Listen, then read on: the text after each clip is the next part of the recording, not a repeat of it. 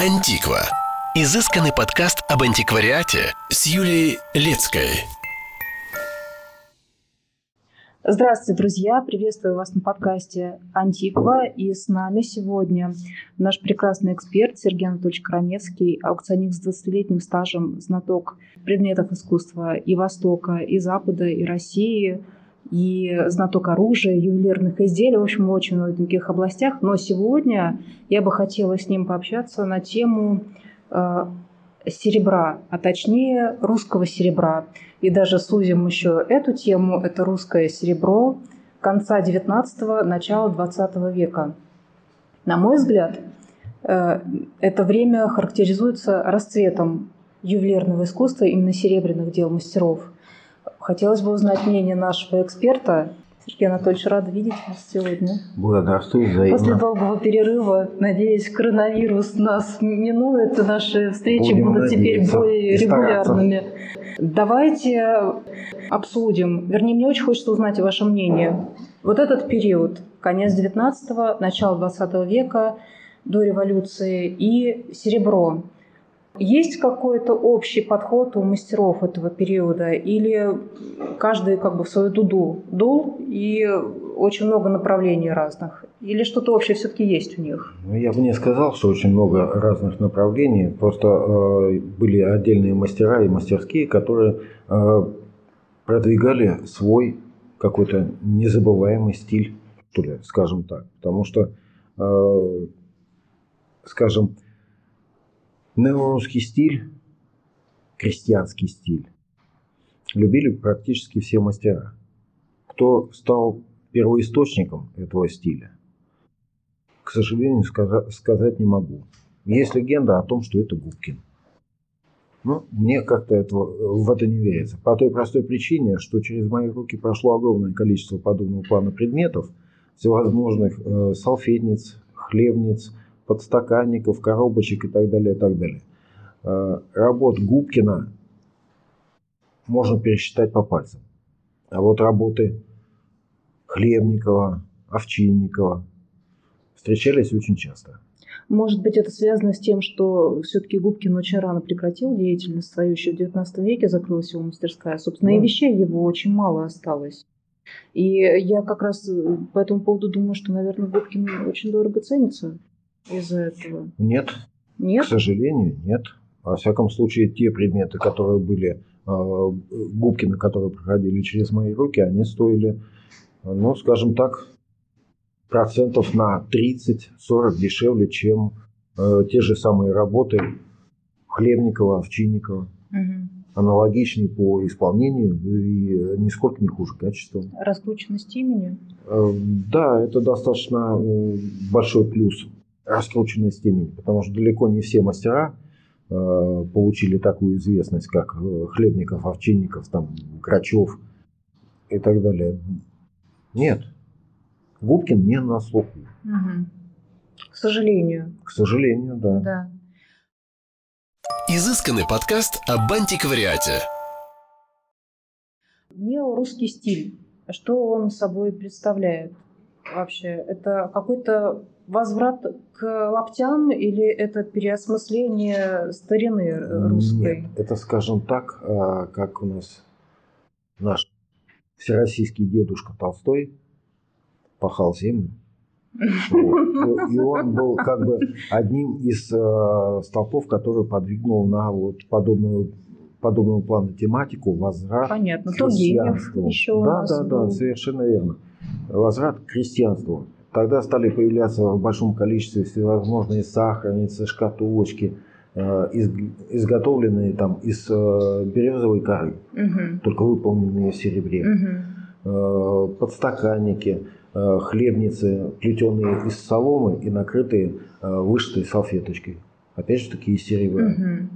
Это очень красиво, друзья. Обязательно заходите в Инстаграм, посмотрите. Неописуемая красота и очень-очень а, ну, хочется сказать, ювелирное исполнение, ну какое еще может быть ювелиров? Но филигранное, да? Филигранное. Такое качество сказать, необыкновенное. Сказать, потому что качество э, гравировки, а на подобном плана предметов, э, предметах, э, она очень обильна Мгм. Очень качественно. Да. Выверен буквально ка- каждый кусочек ор- орнамента. Предметы просто шикарные. Мне лично они ну, очень нравятся. Мгм. Дорого Ну, стоят они? Дорого, дорого. Дорого, очень Особенно дорого. если они комплектные, Мгм. там, особенно если они комплектные, цена может э, зашкаливать. И тут вопрос, вот смотрите, где лучше покупать? Вообще, я к чему веду-то? К тому, что я не зря сказала начало 20 века, потому что в начале 20 века у нас в стране произошли очень сильные изменения, и, в общем-то, с наследием тогда обращались как-то просто варварски. Например, реквизированное серебро было очень трудно переплавлять, поэтому какой-то там магазин изобрели, и туда просто как, практически как клон распродавали вот все эти прекрасные произведения искусства, кто сколько заплатит, лишь бы только какие-то деньги за это заработать. Очень много было утеряно, очень много было увезено из страны. И вот вопрос, а где теперь больше наших мастеров? У нас в стране или за границей теперь их надо покупать? Очень сложно сказать, но у нас, во всяком случае, достаточное количество предметов сохранилось. Я уж не знаю, каким способом народ умудрился это сохранить, Мгм. но на, на Западе э, наших предметов тоже достаточно много. Потому что, допустим, в те же самые 20-е годы Вывозили потоком просто. вагонами, Мгм. если не сказать вагонами, то очень много предметов было вывезено. Но с другой стороны, они хотя бы сохранились. В общем-то. А то же В общем, да, потому что э, совершенно верно, потому что гигантское количество предметов Фаберже э, просто по- выкупленные у нас за бесценок и вывезено на Запад, в ту же самую э, Францию, в, те- в ту же самую Великобританию, в те же самые Штаты. Там просто гигантское количество. А балин сколько тоже? То, что не выковырили бриллианты, ведь тоже увозили, буквально продавали за копейки. Совершенно верно. Э, Мастерская Ба- Балина славилась именно Да. своими высокоювелирными предметами. Да. всевозможными э, дамскими ювелирными украшениями, диадемы, Корона. э, короны, да. Вот. Но а, опять же таки, что самое интересное, э, скажем так, балины знают на Западе, Мгм. Но не знают но у не нас. знают у нас. Да. Та же Об самая этом- ситуация, как с Губкиным. Совершенно верно. Об этом, друзья, мы сделаем отдельный подкаст, потому что Карл Балин э, заслуживает того, чтобы о нем просто в превосходнейших словах э, создавать, да я не знаю, знаешь, нужно книги писать о нем, чтобы открывать это имя заново. Совершенно верно, потому что по уровню исполнения предметов, по подходу к качеству этих предметов, я думаю, что Балин был покруче Фаберже. Совершенство можно описать его произведение. Совершенство. Вот нельзя придраться ни к чему. Но мы возвращаемся к серебру. А, Понятное дело, что их увозили, они оставались, эти предметы. А где покупать? Можно сейчас купить? Можно купить. Э, У нас достаточно много э, антикварных магазинов, и э, можно туда спокойно обращаться, но э, потопать придется. Потому что подобного плана предметы, особенно если они комплектные, да даже и не комплектные, они улетают пулей. Мгм. А они не поделки? задерживаются. А под- наверняка Вот. же А, поделки. Но вот то, что касается лубочного стиля, ну, русского э, стиля, лубочного стиля, э, скажем так, я подделок не видел. Да.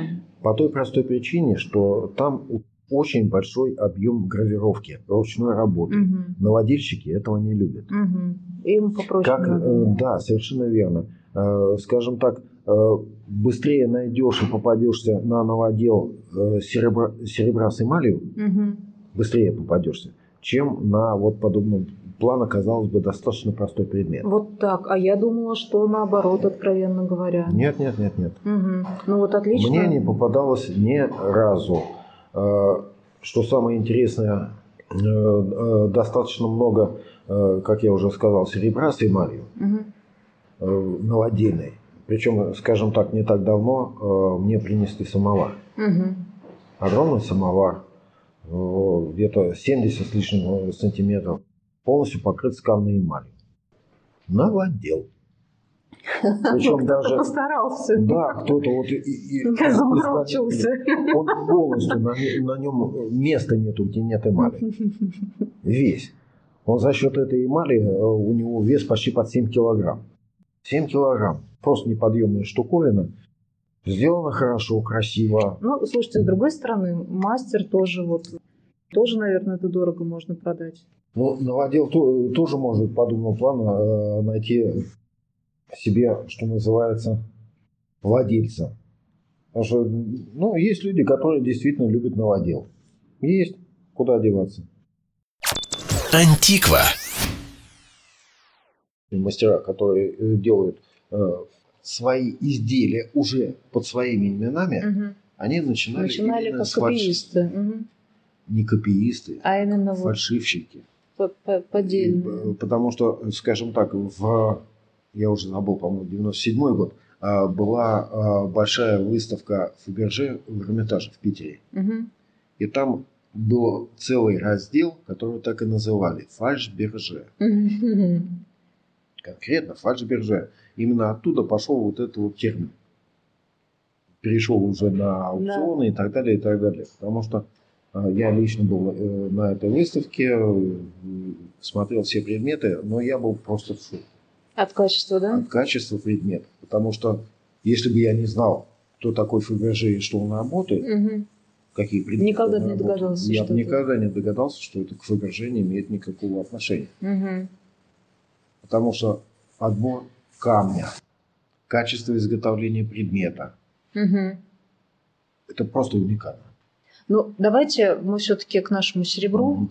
А, вот у нас есть направление, это то, что мы назовем там лапотные, да? Это то, что у нас туесочки, вот эти все крестьяне, вот эти все льняные салфеточки. Но есть же и другой стиль, который можно назвать ну, высоким, да? Это Русский модерн. русский модерн. Ведь это же такое явление в мировой культуре, я считаю. И в серебре то же самое, потому что есть огромный пласт э, мастеров, которые работал э, именно вот в этой стилистике и э, работали очень хорошие предметы, э, причем большие предметы в, в этом стиле. Это могли быть и э, фигурки, большие столовые наборы, э, НССР Мгм. дамские, НССР мужские э, в этой стилистике. Э, Причем туда входило всегда целый ряд. А Там было и стекло в стиле модерн, Мгм. и серебряные крышечки модерновые, Мгм. и так далее. Тут работала целая когорта Мгм. на э, одно, казалось бы, изделие. Тем не менее, шикарно. Получались Прекрасно. произведения искусства просто великолепные. Причем вот э, модерн, скажем так, серебряных предметов не очень много. Я не знаю по какой причине, может быть, э, попали в очень узкий э, створ времени Мгм. по серебряным изделиям. Не успели раскрутиться, что называется. Но вот то, что касается ювелирных изделий в стиле модерн, Мгм. их они есть. Они есть и на нашем рынке, они есть и на западном рынке. А, Ценники, конечно, подкусываются. Ценники подкусываются, но тем не менее эти предметы можно найти и можно приобрести. Мгм. И смотрите, вот такой вопрос. Даже не вопрос, а замечание. У нас э, в силу разных очень причин такое ощущение, что вообще вся ювелирная жизнь э, России крутится вокруг одного имени. Фаберже. На букву «Ф». Совершенно Как будто больше никого не существует. Хотя даже целая плеяда мастеров, которые, ну, ну, я не, Фаберже реально огромный мастер, умница, гений, можно сказать, в том числе и маркетинга, да. Но у нас же есть... странно, а, о нем начали говорить только в конце 80-х Вот в том-то и дело, да. Ранее его никто не знал и никак его не воспринимал. А кроме Фаберже, вот возьмем, да, мастеров, которые относятся именно к серебру, можно же выделить особо несколько имен, которые, может быть, не на слуху, но есть смысл, в общем-то, поинтересоваться их творчеством. Безусловно. Тот же самый Полин, Рюкерт, Губкин, как мы говорили. А, Есть еще такой э, интересный мастер, которого частенько путают с Фабером. Мгм. Но тем не менее, это Карл Финкель. Я даже не слышала этой Вот есть такой мастер, э, который работал очень хорошие, приятные предметы, большое количество э, всевозможных подстаканников. Э, Финкель? да. Он наш? Он у Наш, нас наш, жил? наш, наш. Мгм.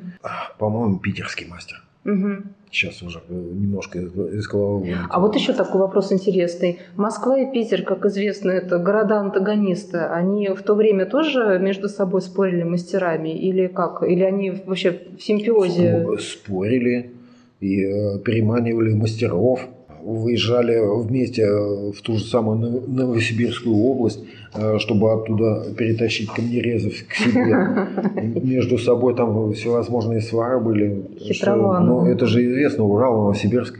Э, там самые лучшие камнерезы были. Угу.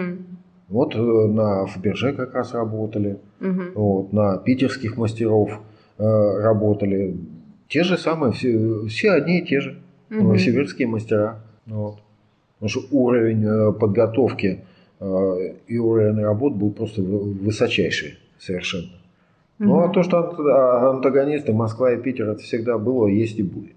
От этого никуда не уйдешь. Но смотрите, ведь э, были же предметы не только, которые относились там, к быту, да, были предметы, которые относились, скажем, к церковной утвари. Это же особое направление Значит, совершенно. Скажем так, я скажу так колокола? Все, в буквальном смысле слова, все мастера 90% своих изделий делали, по большому счету, для поддержания штанов. Все остальное, 10%, это были высокохудожественные изделия. Угу. А основная масса это ложки, вилки, ситечки, подстаканнички, всевозможные. То, что можно э, продать. Да, то, что можно продать вот здесь и сейчас, сразу, угу. быстро. Угу. Вот. А остальные 10% это как раз именно вот эти вот высокохудожественные изделия. Угу. Потому что даже преснопамятный Фаберже. Да, он, у него очень широкий ассортимент. У него очень широкий ассортимент обычного столового серебра, э, массового ширпотреба. И вот э, иной раз э, ко мне приходят, там показывают обычную столовую ложку, но на ней стоит клеймо Фаберже. И как так? Да, а вот так. А вы мне даете всего 100 баксов? Вот, пожалуйста, за клеймо, просто угу. за клеймо, никто денег платить не будет. Угу. Платят за изделие. Да. Именно изделие высокохудожественное, и за историю. интересное и историю, безусловно. Угу. Потому что, опять же таки, иногда даже вот такая вот э, простая столовая ложка, угу. ну, допустим, бог с ним, клеймо Фаберже, бог с ним. А? Но, э, скажем так, этой ложкой изволили явствовать пищу, угу. яе императорское величество. Ну, это, конечно, другой совсем клинкор. Тут уже, пардоньте, да. никуда не денешься. Умножайте на 100. Да. А для того, чтобы э, этот предмет был таковым, соответственно, на э, нем должна быть гравировочка императорской короны. Угу. Потому что императорскую корону просто так никто и никогда не изображал. Угу. Вот. Поэтому, э, если есть императорская корона, российская императорская корона, изображение на каком-то предмете, то это либо семья ея императорского величества, угу. либо это великие князья. Угу. Ну, братья, сестры там и так далее, и так далее. Понятно. Вот, только в этом случае. Ну, вот смотрите, эм, я бы хотела просто немножко по именам пройтись. Э, ну, естественно, это что? Это кто у нас? Овчинников. Грачев, Овчинников, Грачев, Хлебников. Овчинников. Вот можно, у него у них же у каждого был свой стиль. Несмотря на то, что они шли в каком-то направлении, но можно отличить одного от другого. Ну, вы знаете, э, достаточно сложно сказать. Вот, допустим, э, Овчинников и Хлебников. И тот, и другой работали э, вещи с витражной эмалью. Угу. Вот поставь передо мной два предмета. Пока я досконально его не переверну, этот предмет, и не, не найду клеем, я не скажу, кто кто. А, ну то есть это очень похоже, все было очень близко. Да, очень близко, очень похоже, очень высокого качества. Другое дело, что, э, скажем так, некоторые технологии э, другие мастера не использовали. Но, э, допустим, очень широко пользовался методом тонкостенного литья братья Грачева. Угу. И очень неплохо у них это получалось. Э, это качественное литье тонкостенной полуплавляемой модели с последующей прочеканкой гравировкой э, подобного плана предметы ну, просто огромное количество. Э, всевозможные столовые большие наборы огромный поднос, на подносе всевозможные причиндалы, там, допустим, и корница, масленка, там, и так далее, и так далее. Вот, выполненные методом тонкостенного литья и с подробной проработкой. Вот. Э, Допустим, у Хлебникова подобного плана предметов я не видел. Вот А у Хлебникова какие были У технологии? него свои? чеканные. Чеканные. Да, у него в основном чеканные предметы. Так, что еще? А, э, допустим, очень хорошо работал э, такой мастер был у нас Гордон. Это э, высококлассное литье э, в купе с, э, с хрусталем. Мгм. А, все, я поняла. Это хрустальный графин, например, и у него чеканное э, Ли- горлышко, ли- литое горлышко. Да, Мгм. литое горлышко, И ручка. крышечка, ручка там Мгм. и так далее, и так далее. Или, Отделка. допустим, крышонник э, такого диаметра граненый, хру- хрустальный, э, массивная литая э, основание и э, массивная литая крышка, плюс половник. Мгм. Вот. И все это выполнено там, э, условно говоря, неорусский стиль.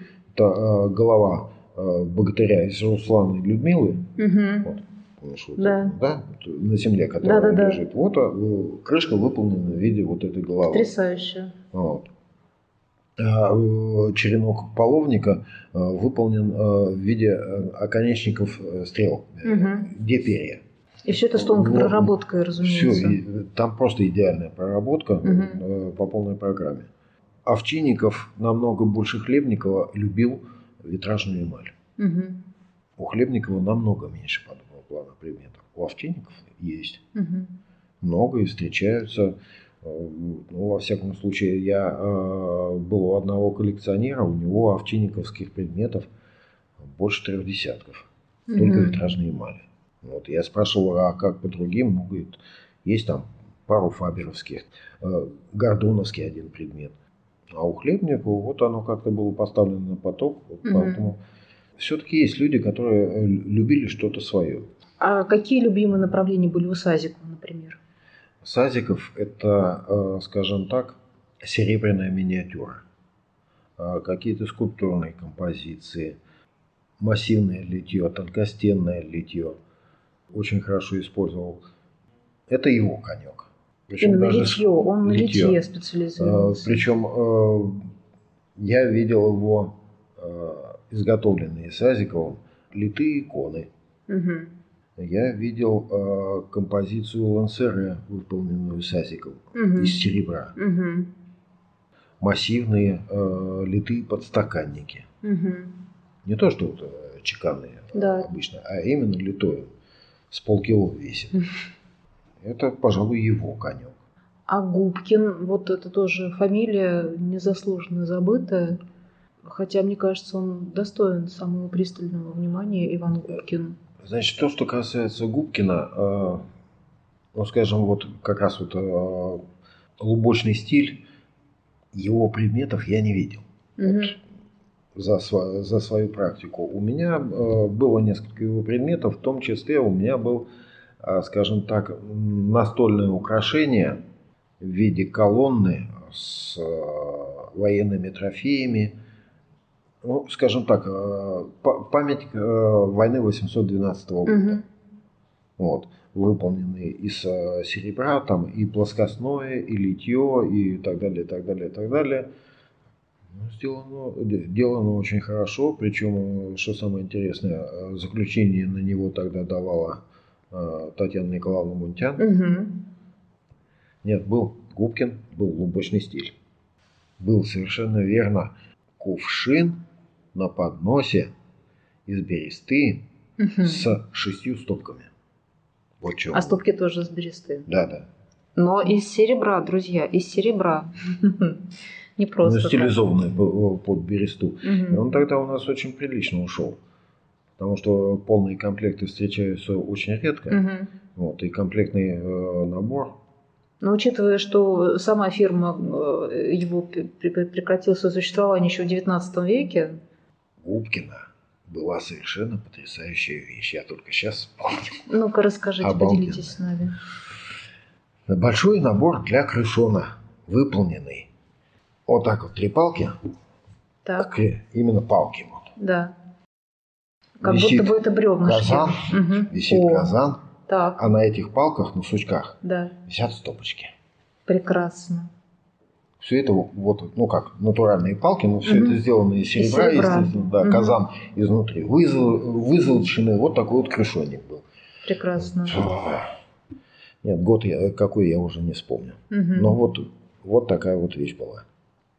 Ну, просто разнообразие огромное. Можно, мне кажется, на любой вкус найти себе изделие Абсолютно. этого периода и наслаждаться, и использовать, или смотреть, кому как больше нравится. А чернильные наборы какие великолепные были. Совершенно обалденные. И с натуральным камнем, и с горным хрусталем. Да. И цельносеребряные, и с литыми композициями, Да. и чеканные, и гравированные. Все, что только душе угодно. Иногда даже не догадаешься, что это чернильный набор, когда смотришь Совершенно на него, верно. как Но будто вот это что просто самое жанровая сценка. Что самое интересное, вот, э, скажем так, 80-е и 90-е годы, они были очень популярны. Их очень много покупали э, в подарки. Мгм. Стоили очень дорого. А сейчас даже с очень солидными фамилиями Мгм. продать на проблема из проблем. Серьезно? Они же вышли из пользования. Мгм. Чернилами никто не пишет. Если бы вот Ну пользовали, да. то другое дело. Точно та же, э, та же самая ерундистика с портсигарами. Да. Пошла борьба с курением, Все И- пошли ЗОЖ, да, и никаких вот тебе сигарет. Портсигары стали, падать э, в цене. Ну, то есть, я так понимаю, что для тех, кто покупает, э, в этом есть немалый плюс, потому что сейчас можно Да, приобрести да, хорошую вещь да, не так дорого, как лет 20 совершенно тому верно. назад. Тем более, э, скажем так, разнообразие портсигаров настолько велико, что Мгм. это просто караул. Начиная от так называемого серебряного самородка или золотого самородка, Мгм. Ну, Который, да, внешний да, вид, сделан под- Он может быть э, просто металлический, он может быть украшен камнями, он может э, быть украшен камнями, которые составляют со- созвездие Мгм. какое-то там подарочное. да. Эмаль обязательно, не Ну, вот, забудем. эмалевые портсигары, э, причем э, сканные эмали и выемчатые эмали. Э, Иногда э, витражка попадается, но пиленая, Мгм. естественно.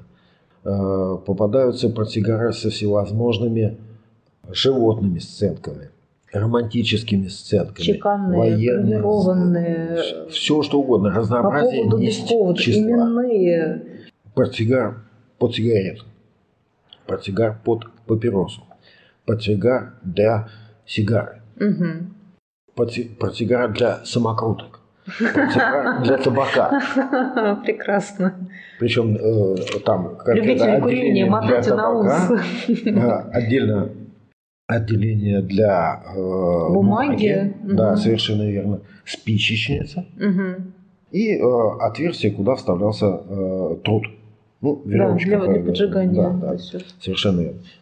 Ну вот смотрите, если подытоживать то, что мы с вами обсудили, то сейчас мне интересно, чтобы это было полезно нашим слушателям. То есть, в принципе, человек может пойти сделать такой вояж по антикварным магазинам и найти себе прекрасные изделия э, Совершенно из тех верно. имен, которые мы с вами сегодня Совершенно перечисляли. верно. И причем В хорошем э, качестве. В хорошем качестве. И, э, скажем так, понятное дело, что если это высокохудожественное изделие, да, оно и стоить будет дорого. Но этих же авторов есть и достаточно простые предметы, которые стоят абсолютно разумных денег. Антиква. Друзья, на этом мы заканчиваем наш подкаст. Поблагодарим нашего великолепного эксперта Сергея Анатольевича Краневского. Спасибо вам большое Взаимно за путешествие в мир серебра нашего и надеюсь на следующие встречи. Обязательно, обязательно. Вот. Ну а я хочу поблагодарить нашего информационного спонсора этой школы антикварного дела, которая помогает нам привлекать таких высококлассных экспертов.